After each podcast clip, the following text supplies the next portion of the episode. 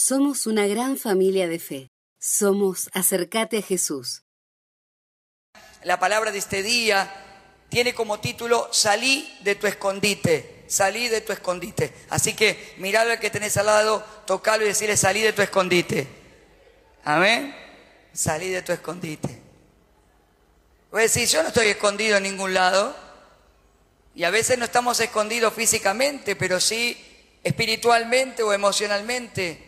Tenemos lugar donde nos escondemos y Dios quiere sacarnos de allí para poder bendecirnos. Y hoy yo quiero hablarte no solamente de nosotros que tenemos que darle lo mejor a Dios y lo venimos ministrando, sino también quiero que te prepares y entiendas que Dios tiene cosas nuevas, cosas mejores y primicias para darte a vos, a tu vida, a tu familia, a tu casa, a la iglesia. ¿Cuántos dicen amén? Y esto pasó también con este mismo hombre del que hoy escuchábamos la palabra las ofrendas y de la que Dios nos viene hablando hace, hace unos días, la historia de Elías. Y bien también este mensaje podría ser la segunda parte del mensaje que compartí hace 15 días, que tenía como título Hasta que venga la lluvia. ¿Cuántos se acuerdan de esa palabra? Y que nos desafiaba y nos desafía el Señor a orar y clamar y pedirle hasta que los cielos se abran y la bendición que está pasando sobre nosotros llegue a nuestra vida. ¿Amén? Y si no lo escuchaste o no estuviste ese día, podés ingresar al podcast que tenemos, simplemente pedirle a los chicos de multimedia que te pasen el link y desde el propio celular haces clic y automáticamente tenés todas las prédicas del Ministerio Acercate a Jesús para poder escuchar en el celular. Amén. Y podés escuchar esa palabra poderosa que te va a bendecir. Y la palabra de hoy es salí de tu escondite. Y quiero compartirte la primera de Reyes, capítulo 19, versículo 1 al 18 está contándonos sucesos que ocurrieron después de que Elías, de este tiempo de sequía, oró para que viniese la lluvia, después de haber derrotado frente a todo el pueblo de Israel a los profetas de Baal que invocaban a dioses falsos, que hacían brujería, que llevaban al pueblo a la perdición. Y ahora, después de una gran bendición, en un tiempo diferente, como hoy decía nuestra hermana que compartía la palabra, en un tiempo en el cual ya las cosas habían cambiado, ahora no había sequía, ahora había bendición en el pueblo, ahora había llovido, ahora volvían a trabajar la tierra, ahora empezaba a reactivarse la economía, ahora empezaban a estar de nuevo felices, también le cambió la situación a Elías. Y escuchen la palabra, dice, cuando Acab llegó a su casa, quienes estuvieron la vez anterior se recuerdan que Elías dijo, anda a tu casa porque va a llover. Ya había llegado Acab a su casa y le contó a Jezabel todo lo que Elías había hecho. Jezabel era su esposa y era una mujer que practicaba el ocultismo, era una bruja de alto calibre, de alto nivel. Y esta mujer que tenía gente que asesinaba por ella, Dice que Elías, le, eh, eh, perdón, eh, contó a su esposa lo que había hecho Elías e incluso la manera en que había matado a los profetas de Baal. Entonces Jezabel le mandó este mensaje a Elías, que los dioses me hieran e incluso me maten si mañana a esta hora yo no te he matado, así como tú los mataste a ellos. Una amenaza de muerte directa y clara. Y Elías dice, este mismo hombre que había sido alimentado por cuervos en el medio de la sequía, este mismo hombre del que hoy nos hablaba la palabra, que fue sustentado por una viuda y pudo ver el milagro de cómo tanto para él como para esa viuda y el hijo no se agotaba el, pan, no se agotaba el aceite, no se agotaba el agua. Este mismo hombre que había invocado a Dios frente a todo el pueblo había caído fuego del cielo, literalmente, y consumido el altar este hombre que había ejecutado una sentencia de Dios frente a un pueblo idólatra, y este hombre que aún había orado para que llueva, y Dios respaldó su oración y llovió después de haber no llovido por tres años, este hombre ahora tuvo miedo. ¿Saben por qué? Porque era un hombre de carne y hueso como vos y yo. Amén. Porque no somos personas invencibles, porque no somos personas que no tenemos situaciones. Porque aunque tengamos fe, porque aunque confiemos en Dios, también pasamos por momentos en que las cosas se nos ponen difíciles. Y huyó para salvar su vida, dice. Y se fue a Berseba, una ciudad de Judá, y dejó allí a su sirviente. Y luego siguió todo el día hasta llegar al desierto. Se sentó bajo un solitario árbol de retama y pidió morirse.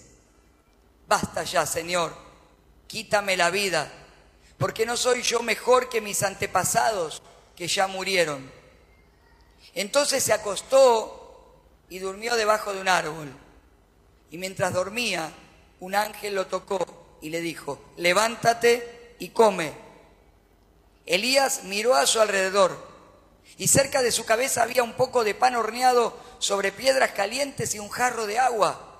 Así que comió y bebió y volvió a acostarse. Entonces el ángel del Señor regresó, le tocó y le dijo, levántate y come un poco más. De lo contrario, el viaje que tienes por delante será demasiado para ti. Entonces se levantó, comió y bebió, y la comida le dio fuerza suficiente para viajar durante 40 días y 40 noches hasta llegar al monte Sinaí, la montaña de Dios. Allí llegó una cueva donde pasó la noche y el Señor le había hablado a Elías. Entonces el Señor le dijo a Elías, ¿qué haces aquí, Elías? He servido con gran celo al Señor Dios Todopoderoso, respondió Elías. Pero el pueblo de Israel ha roto su pacto contigo, derribó los altares, mató a cada uno de tus profetas. Yo soy el único que queda con vida y ahora me buscan para matarme a mí también. El Señor le dijo, sal y ponte de pie delante de mí en la montaña. Mientras Elías estaba de pie allí, el Señor pasó y un viento fuerte e impetuoso azotó la montaña. La ráfaga fue tan tremenda que las rocas se aflojaron pero el Señor no estaba en el viento. Después del viento hubo un terremoto, pero el Señor no estaba en el terremoto. Pasado el terremoto hubo un incendio, pero el Señor no estaba en el incendio. Y después del incendio hubo un suave susurro. Cuando Elías lo oyó, se cubrió la cara con su manto, salió y se paró a la entrada de la cueva. Entonces una voz le dijo, ¿qué haces aquí, Elías? Y él volvió a responder, he servido con gran celo al Señor Dios Todopoderoso, pero el pueblo de Israel ha roto su pacto contigo, derribó tus altares, mató a cada uno de tus profetas. Yo soy el único que queda con vida y ahora me buscan para matarme a mí también. Entonces el Señor le dijo a Elías, regresa por el mismo camino que viniste y sigue hasta el desierto de Damasco. Cuando llegues allí, unge a Asael para que sea rey de Aram Después unge a Jehú, nieto de Nimsi, para que sea rey de Israel. Y unge a Eliseo, hijo de Zafat, de la tierra de Abel Meolá, para que tome tu lugar como mi profeta. A cualquiera que escape de Asael, Jehú lo matará, y a los que escapen de Jehú, Eliseo los matará. Sin embargo, preservaré a otros siete mil en Israel, quienes nunca se han inclinado ante Baal, ni lo han besado. Amén. Hermanos, un hombre de Dios, un hombre acompañado en toda su vida de señales, un hombre con la unción del Espíritu Santo en su vida, un hombre que fue usado por el Señor para liberar a su pueblo, pero ahora un hombre al que le llega la amenaza y lo sorprende el temor. ¿Y qué le pasó a Elías, hermanos? Elías se llenó de miedo pensando que esta amenaza de la reina iba a cumplirse. Y una reina que era tremenda, ¿no? En lo espiritual porque estaba guiada por el ocultismo, por las ciencias ocultas. Una mujer que tenía todo un ejército que respondía a sus órdenes y que ahora ponía todo el aparato del Estado de Israel en contra de Elías. Que ponía al ejército a buscarlo, que ponía a, por cielo, por tierra, por mar, por donde sea, pero lo tenían que encontrar y tenían que matarlo. Ahora Elías tiene miedo. Y entonces, cuando tiene miedo, empieza a dejar cosas que Dios no le dijo que tenía que abandonar ni dejar. El temor nos paraliza, la duda nos hace tomar malas decisiones. ¿Cuántos me siguen? La fe nos hace avanzar. Y cuando se llenó de temor y cuando se llenó de duda, empezó a dejar cosas. Mira, lo primero que hace, para los que saben la palabra van a entender y los que no les cuento rápidamente, en ese tiempo el pueblo de Israel geográficamente, políticamente, estaba dividido en el reino del norte y en el reino del sur. Se había producido una fractura en el territorio y estaban divididos en dos reinos. Cada reino tenía su rey, cada reino tenía su gobierno, y Elías deja el reino donde él vivía, que era el reino del norte, y se comienza a ir a lo más lejos que podía hacia el territorio de Judá, al reino del sur. Hermanos queridos, se va de la tierra a la que Dios lo había puesto. Amén. Segundo, cuando llega allí, deja a su sirviente, deja su trabajo, deja de hacer las cosas que tenía que hacer y deja a las personas que estaban alrededor de él para ayudarlo y comienza a quedarse cada vez más solo y solo se va a un desierto. Y en el desierto lo único que encuentra es un árbol. Y cuando encuentra ese árbol, cansado, fatigado, solitario, lleno de temor, se tira abajo de la sombra de ese árbol y lo único que surge en su corazón es, me quiero morir. En definitiva, Elías está deprimido y la depresión lo lleva a no querer vivir más. Hermanos queridos, ese es el punto en el que llega un hombre, un hombre en el que él piensa con su mente humana, siente con sus sentimientos como nos pasa a todos, porque era un hombre de carne y hueso, pero un hombre que dudó, dudó. Mientras tuvo fe, hizo grandes proezas. Cuando dudó, no se pudo manifestar lo sobrenatural de Dios. Amén. Viéndole a la distancia, es fácil juzgarlo y decir, ¿por qué no tuvo fe? ¿Por qué no la tenemos nosotros cuando viene la prueba? Si a nosotros muchas veces nos pasa lo mismo. Cuando estamos atravesando ese momento de dificultad, ese proceso en el que queremos ser libres de áreas en las que tenemos que ser libres, ese proceso en el que queremos ser sanados de una herida, ese proceso en el que queremos superar una pérdida, un dolor, ese proceso en el cual queremos avanzar y romper techos que nos limitan y no se nos hace fácil, se nos hace difícil. Estamos igual muchas veces que Elías. Y lo que le pasó a Elías es que en vez de llenarse de fe, como las veces anteriores, ahora se llenó de duda. Y la duda lo llenó de temor. Porque la duda es lo contrario de la fe. ¿Cuántos me siguen? Y cuando nosotros dejamos entrar la duda, la duda trae como consecuencia el temor. Porque cuando dudamos, tenemos temor, tenemos miedo. Amén. Cuando estamos llenos de fe, la fe nos hace ser valientes, atrevidos, audaces y hacer cosas que tal vez parecen locura para el razonamiento humano, pero para el que cree activa el poder de Dios. Amén. Y el poder de Dios hace cosas que nosotros jamás nos podemos imaginar. Amén. Como las que vivió Elías. Pero Elías estaba lleno de dudas y lleno de temor. Hermano querido, se desanimó, se sintió solo y le pasó como a veces nos pasa a nosotros. ¿Cuántas veces pensaste, me quisiera ir lo más lejos posible de todos y de todo. Quisiera tomarme un micro e irme allá, lejos, donde nadie me ve, donde nadie me escucha, porque queremos huir de las situaciones que nos aprisionan, que nos oprimen, porque es un sentimiento natural que nos pasa cuando lo que estamos viviendo no lo podemos manejar. Yo no sé si alguna vez te sentiste así. Yo estuve muchas veces en esa situación porque somos seres humanos. Amén. Tal vez hoy mismo te estés sintiendo de esta manera. Quiero compartirte algo que le pasó a Elías y que también nos pasa hoy a nosotros. ¿Cuántos están acá? Quiero declararte algo. Podés estar atravesando un momento duro, puedes estar atravesando un proceso, puedes incluso estar atravesando un desafío para hacer un rompimiento en tu vida y poder avanzar por fe.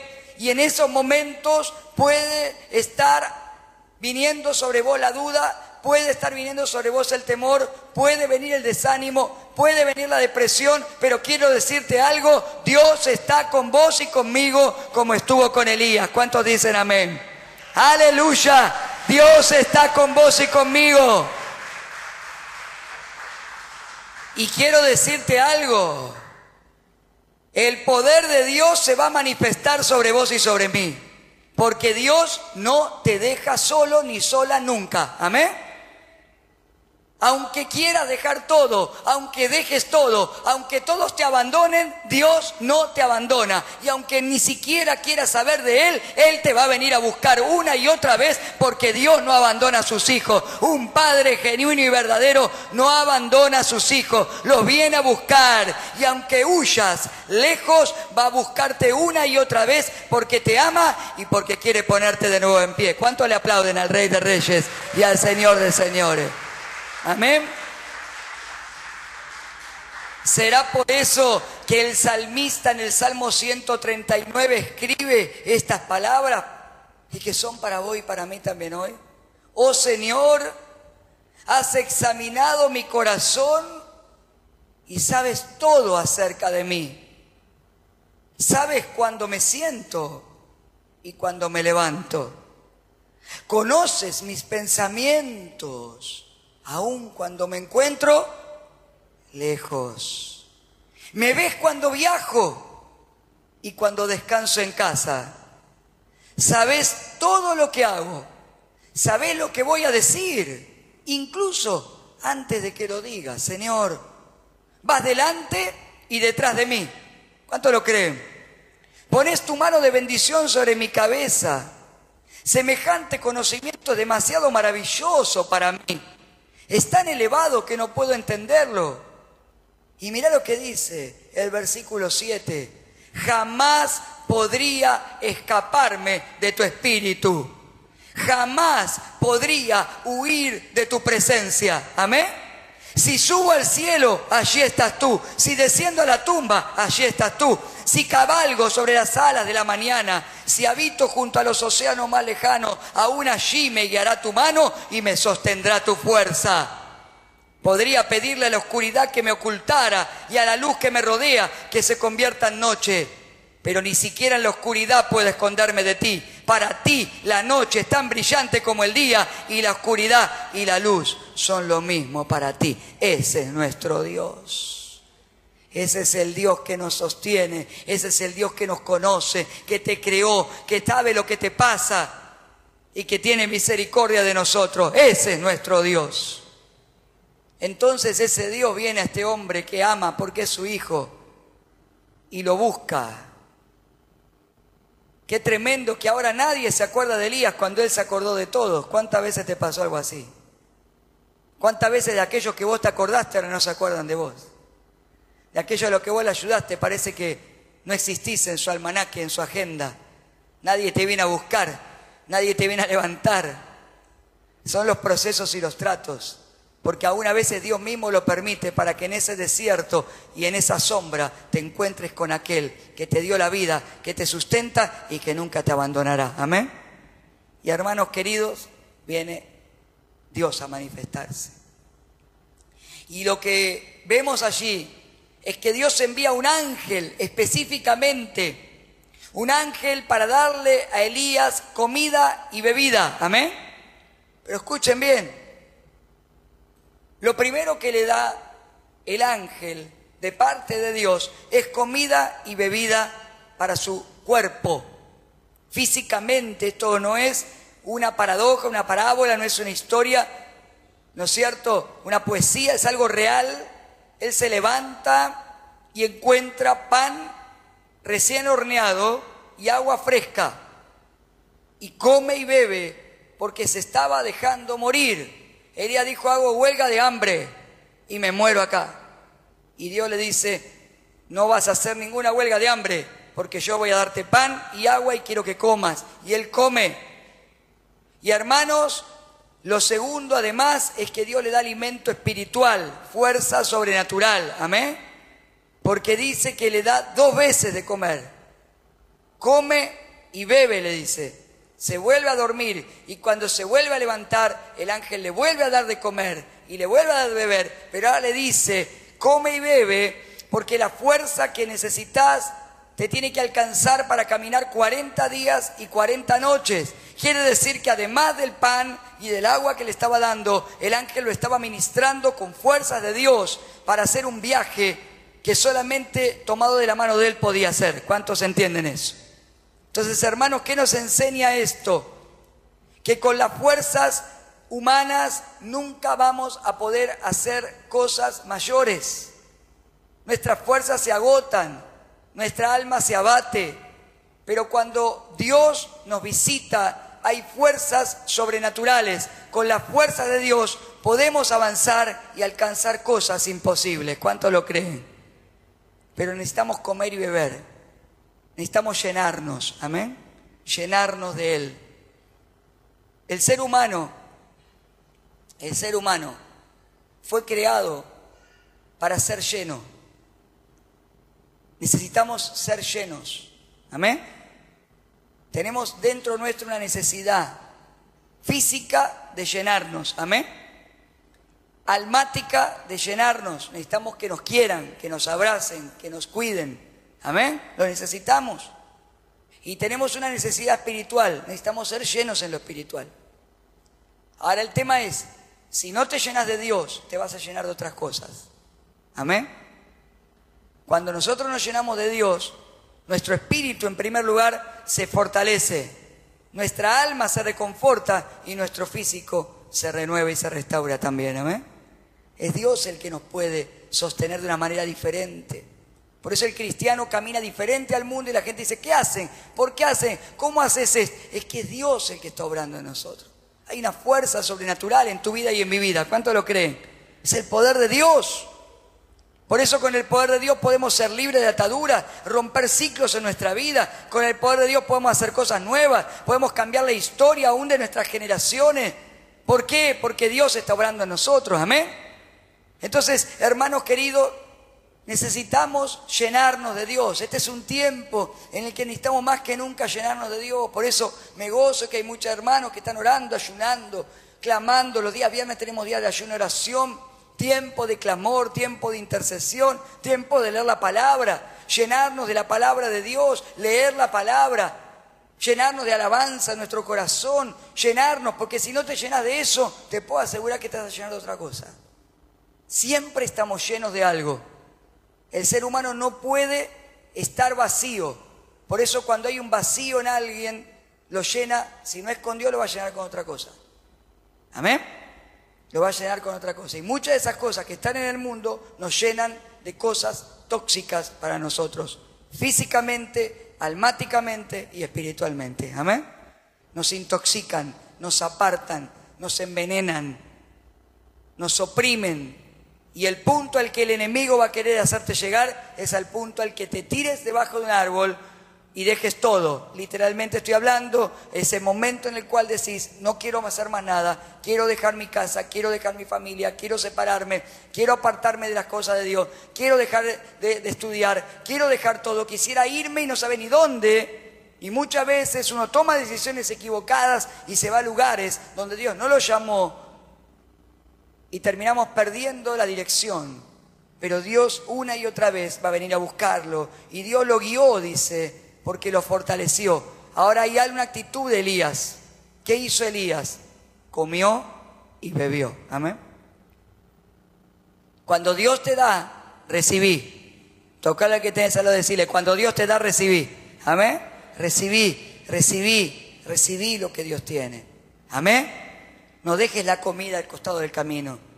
Cuando Dios te da una palabra, recibíla. Cuando Dios te da una impartición, recibíla. Cuando Dios quiere darte unción, recibíla. Recibí lo que Dios te da, amén. Recibílo. No lo rechaces, porque eso sí que no lo puede hacer Dios.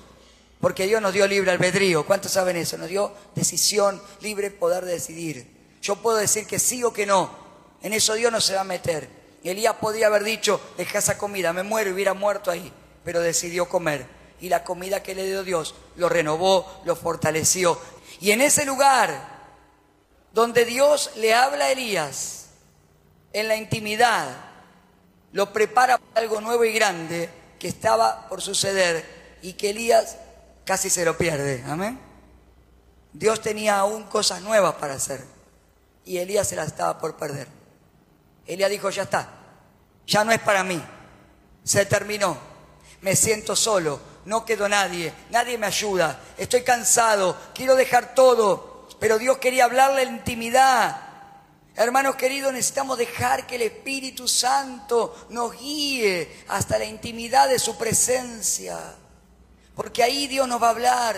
Dios te va a hablar a lo profundo de tu corazón, este Dios que sabe, dice el Salmo, cuando te levantás y cuando te acostás. Aún dice, no está ni siquiera la palabra en mi boca, ya la sabes. Antes de que hable ya Dios lo sabe. Amén. Ya sabe lo que estás pensando, ya sabe lo que vas a pensar. Este Dios que te conoce por dentro, por fuera, que conoce tu pasado, tu presente y aún tu futuro. Este Dios maravilloso quiere hablarte en intimidad. Y ahí le pregunta a Dios a Elías, ¿qué haces acá, Elías? Y Elías solo puede expresar lo que le pasa. Estoy solo, siento que perdí la batalla de la fe, vi muchos que abandonaron, Señor, ahora encima me persiguen para matarme. ¿Saben qué le pasó a Elías? Salió de la sintonía, se corrió de la sintonía en la que Dios estaba hablando, en la que Dios estaba moviéndose. Se le cortó el wifi, para llamarlo de alguna manera, y no podía conectarse con Dios. Y Dios tenía que restablecer la conexión. Amén. Dios tenía que volver a establecer. A veces caminamos y no está hablando de una persona incrédula. Esto no es un mensaje para el que no cree, esto no es un mensaje para el ateo o para aquel que queremos convencer y hacerle entender que hay un Dios que nos ama y que dio su salvación a través de Jesucristo. No, este es un mensaje para los hijos hijas de Dios, amén. Es un hombre creyente, es un hombre de Dios, es un hombre que sirve a Dios, pero es un hombre que está desanimado, que tal vez le pasaron cosas que no entendió, a veces nos golpean los golpes, las pérdidas. Decimos, ¿por qué me pasó esto? ¿Por qué? ¿Por qué me siento solo? Necesito, no encuentro a Dios. ¿Y sabe qué pasó? Se cortó la conexión. Se cortó la conexión. Entonces sigue trabajando con lo que tiene, pero no con lo nuevo. ¿Amén? ¿Cuántos me siguen en eso? Si a vos se te corta la conexión del celular o de la computadora, solo vas a poder seguir funcionando con lo que está cargado en la máquina, ¿no? O con lo que está cargado en la memoria pero no poder recibir información nueva, no poder recibir lo que está pasando. Y cuando quieras te va a decir, no está conectado, conéctese. Y lo mismo pasa en lo espiritual, hermano. Si te desconectas de lo que Dios está haciendo, solo te va a quedar lo que viviste hasta hoy, solo te va a quedar lo que sabes, pero no, te vas a, no vas a poder recibir todo lo nuevo que el Señor tiene. Para eso tenemos que estar conectados con el Señor. Amén. ¿Y cómo nos conectamos? En la intimidad de su presencia. Elías está desconectado, fuera de sintonía. Puede escuchar a Dios, pero no puede discernir las cosas espirituales que están pasando y lo que va a venir. Él escucha, él sabe que le está hablando Dios. Lo único que escucha es, Señor, ¿qué haces acá? Hasta ahí le alcanza para contar lo que le pasa, pero no puede discernir. Él era un hombre que Dios le hablaba, le demostraba lo que iba a suceder. Sabía qué rey iba a venir, sabía qué iba a pasar en el cielo y en la tierra, y no puede, no puede, porque está bloqueado. ¿Cuántas veces nos bloqueamos y no podemos tomar decisiones correctas? ¿Es así o no? Nos bloqueamos y, reaccionamos desde enojo y hacemos macana. ¿A cuánto le ha pasado? A mí solo. Reaccionamos desde la frustración, reaccionamos desde la tristeza, reaccionamos desde la depresión y desde ahí no podemos resolver las cosas, no podemos discernir. Hermanos queridos, a veces aún podemos sentir la presencia de Dios, podemos escuchar su voz, pero necesitamos dirección para saber cómo movernos. Entonces, Elías le vuelve, perdón, Dios le vuelve a decir a Elías, Elías, salí de la cueva, salí de tu escondite. Dos veces se había escondido Elías, una en el desierto, debajo de un árbol, y hasta allí le mandó el ángel Dios. Amén. Nadie lo veía, Dios lo veía salí del árbol, Elías. Y ahora en el monte de Dios se vuelve a meter a la cueva. Salí de la cueva, salí de tu escondite. No puedo hablarte como puedo, como, como puedo hablar, como quiero hablarte allí. No llega el wifi dentro de la cueva, salí de la cueva, amén. No llega la señal, te estás quedando en poca señal. Porque cuando yo me refugio en el dolor, cuando me refugio en el enojo, cuando me refugio en la depresión, cuando me refugio en mí mismo, cuando me refugio aún en las personas y no puedo refugiarme en Dios, hermano, hasta allí no llega fuerte la señal. Pero cuando salgo del escondite, me conecto con aquel que tiene lo que viene del cielo. Y lo que viene del cielo me levanta, me potencia, me pone de pie y me activa en cosas grandes. ¿Cuánto le dan gloria a Dios? Aleluya. Amén. Quiero decirte algo, hermano querido, antes de terminar. No hay nada, hay nada que puedas encontrar si te quedas lamentándote bajo la sombra de un árbol de tristeza, de depresión, si te quedas llorando en el desierto, no hay nada si te quedas escondido en la cueva de la autojustificación. La cueva es lo que me hace autojustificarme. ¿Qué haces acá, Elías? ¿Y cómo no querés que esté así, Señor? Si mira lo que me pasó. Hago esto porque me hicieron esto. ¿Cuánto nos pasa eso? Estoy así porque me pasó esto otro. Me autojustifico y me autoconvenzo que lo que estoy haciendo está bien. Elías prácticamente estaba convencido. Estoy acá porque tengo razón, porque me dejaron solo, porque no hay nadie que te adore en todo Israel. Estoy acá porque estoy cansado, porque me persiguen de muerte, porque hice todo lo que me mandaste y no esperaba que este fuera el final. Y el Señor le dice, ¿quién te dijo que es el final? Amén. ¿Quién te dijo que es el final? ¿Quién te dijo que es el último capítulo? Hermano querido, tocarle que tenés algo de decir esto es para vos. No escribas el último capítulo. Dios tiene la pluma, Él sabe y Él siempre tiene algo nuevo por escribir en tu vida. Amén. A veces estamos escribiendo el capítulo final cuando Dios dice, todavía hay mucho por hacer con vos. Amén. No te sigas escondiendo en esos lugares. Salí de tu escondite porque Dios tiene cosas grandes y nuevas para vos y para mí. Amén. Entonces Elías sale y Dios se empieza a manifestar. Y el poder de Dios trae un terremoto, y el poder de Dios trae un viento y trae un fuego, pero todavía no estaba calibrada la, sintonía, todavía no enganchaba la señal.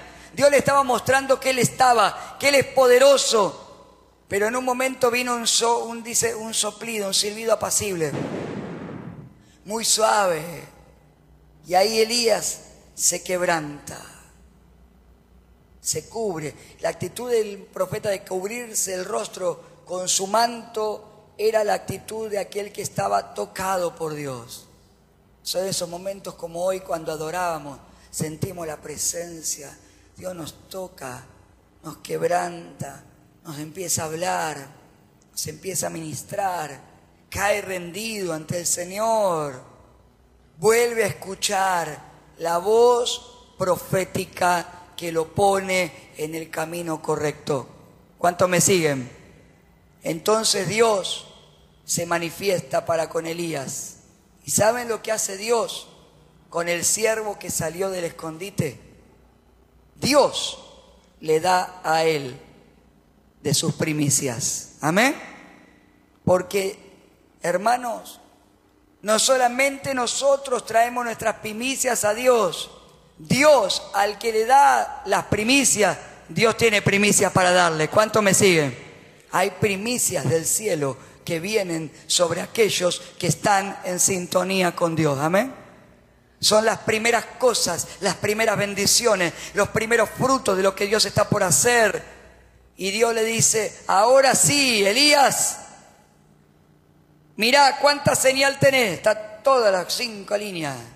Estoy escuchando todo, escucho claro, no se corta. ¿Escuchás bien? Sí. Ahora estás de nuevo en sintonía. Ahora puedo hablarte como siempre te hablo porque el Señor le sacó el cansancio, le sacó el dolor, le sacó la opresión, le sacó el desgano. Hermano querido, Dios lo puso en pie, lo sacó del escondite y Elías ahora puede escuchar y Dios le dice, regresa por el mismo camino que viniste, andás al desierto de Damasco y ¿qué le dice Dios? Unge a Hazael, unge a Jehú, unge a Eliseo, miren todo lo que Elías tenía por hacer.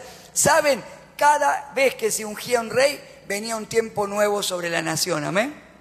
Cada vez que se ungía un profeta venía un tiempo nuevo sobre la espiritual en la nación. Hermanos, todavía había tantas cosas que Elías tenía por hacer y se lo estaba perdiendo. Salí del escondite para que puedas tomar todo lo que Dios tiene nuevo en tu vida. Amén. Y sin embargo hay algo más. Dios tiene una sorpresa para el final. ¿Cuántos saben que Dios siempre tiene algo para sorprendernos? Esa es la fe. Dios te va a sorprender. Tal vez vos pensaste, ya no hay nada nuevo para mí. Eso es para otro. Eso es para que escucho por ahí que alguien recibió. hermano, sos un hijo, una hija de Dios. Jesús pagó el precio por todos y por igual. Amén. No hay favoritos para Dios. Dios tiene un plan con vos, lo va a cumplir, te va a buscar una y otra vez, te va a fortalecer, te va a levantar y va a llevarte a la intimidad de su presencia para que te conectes con Él y puedas recibir las cosas nuevas que Él tiene y te va a sorprender. ¿Cuánto lo creen? Y Elías le dijo, estoy solo. Y Dios le dice, eso es lo que vos creíste. Porque mientras vos peleabas, podemos poner el versículo 18, mientras vos peleabas, yo guardé y voy a guardar siete mil personas en Israel que nunca se han inclinado ante Baal ni lo han besado. Ah, Elías, Elías, esto no lo sabías. No sabías lo que tengo preparado, pero ahora te lo entrego te doy autoridad para hacer grandes cosas, para hacer nuevas cosas y además pongo al lado tuyo siete mil personas porque vos creías que estabas solo, pero yo guardé gente que te va a acompañar. Hermano, hay primicias de Dios para nosotros que vienen cuando estamos en sintonía con Él. Amén. En este mes de primicia donde declaramos Dios primero y la primero para Dios, Dios también tiene cosas nuevas grandes preparadas para vos y para mí. ¿Cuántos dicen amén? Y en este mes también Dios nos va a sorprender. Son las primeras cosas, lo primero que quiere hacer el Señor, lo primero que quiere derramar. Y Dios lo suelta sobre aquellos que están conectados con el Espíritu Santo. Amén. Pero escuchen algo, hermano. Dios no puede hacer nada, ni entregarle nada a gente que se tira debajo de un árbol, de un enebro, bajo la sombra de lo que fue, bajo la sombra de su dolor, de su lamento, de su depresión. Dios no puede darle nada a las personas que se viven escondiendo en la cueva donde se autojustifican de todo. Estoy así porque mi esposa me dejó, estoy así porque me quedé sin trabajo, estoy así porque mis hijos no me hablan, estoy así porque mis padres me abandonaron, estoy así porque repetí el año en el colegio. Hermanos queridos, salgamos del escondite, salgamos del escondite, porque hay un Dios grande, porque hay un Dios, un Dios poderoso, porque estamos viviendo en el Espíritu y porque este Dios grande y poderoso tiene un alimento espiritual para darte. Amén y te va a dar todas las veces que haga falta hasta que te pongas de pie, hasta que te pongas en marcha, porque hay un Dios que te fortalece para que enfrente los desafíos con responsabilidad y con valor. Amén. Ponete de pie en lo espiritual, en tu vida, en todo, hermano. Amén. ¿Y qué es ponerme de pie, pastor, aparte de hacerlo en la iglesia? Si vas a buscar un trabajo, ponete de pie. Hacelo de la mejor manera, ser responsable. Amén. Cumplí de tal manera que Dios te pueda dar un trabajo mejor. Y gente que va a un trabajo ya los dos días está llorando en el escondite. No me gusta, el jefe me trata mal. Me canso, hermano, trabajar que Dios te va a respaldar. ¿Cuántos dicen amén? Empiezo un estudio, hoy me tocó un profesor re malo. Ay, este me hace estudiar mucho. Y si es el estudio es así, hermano, hay que estudiar. Ponete de pie, amén.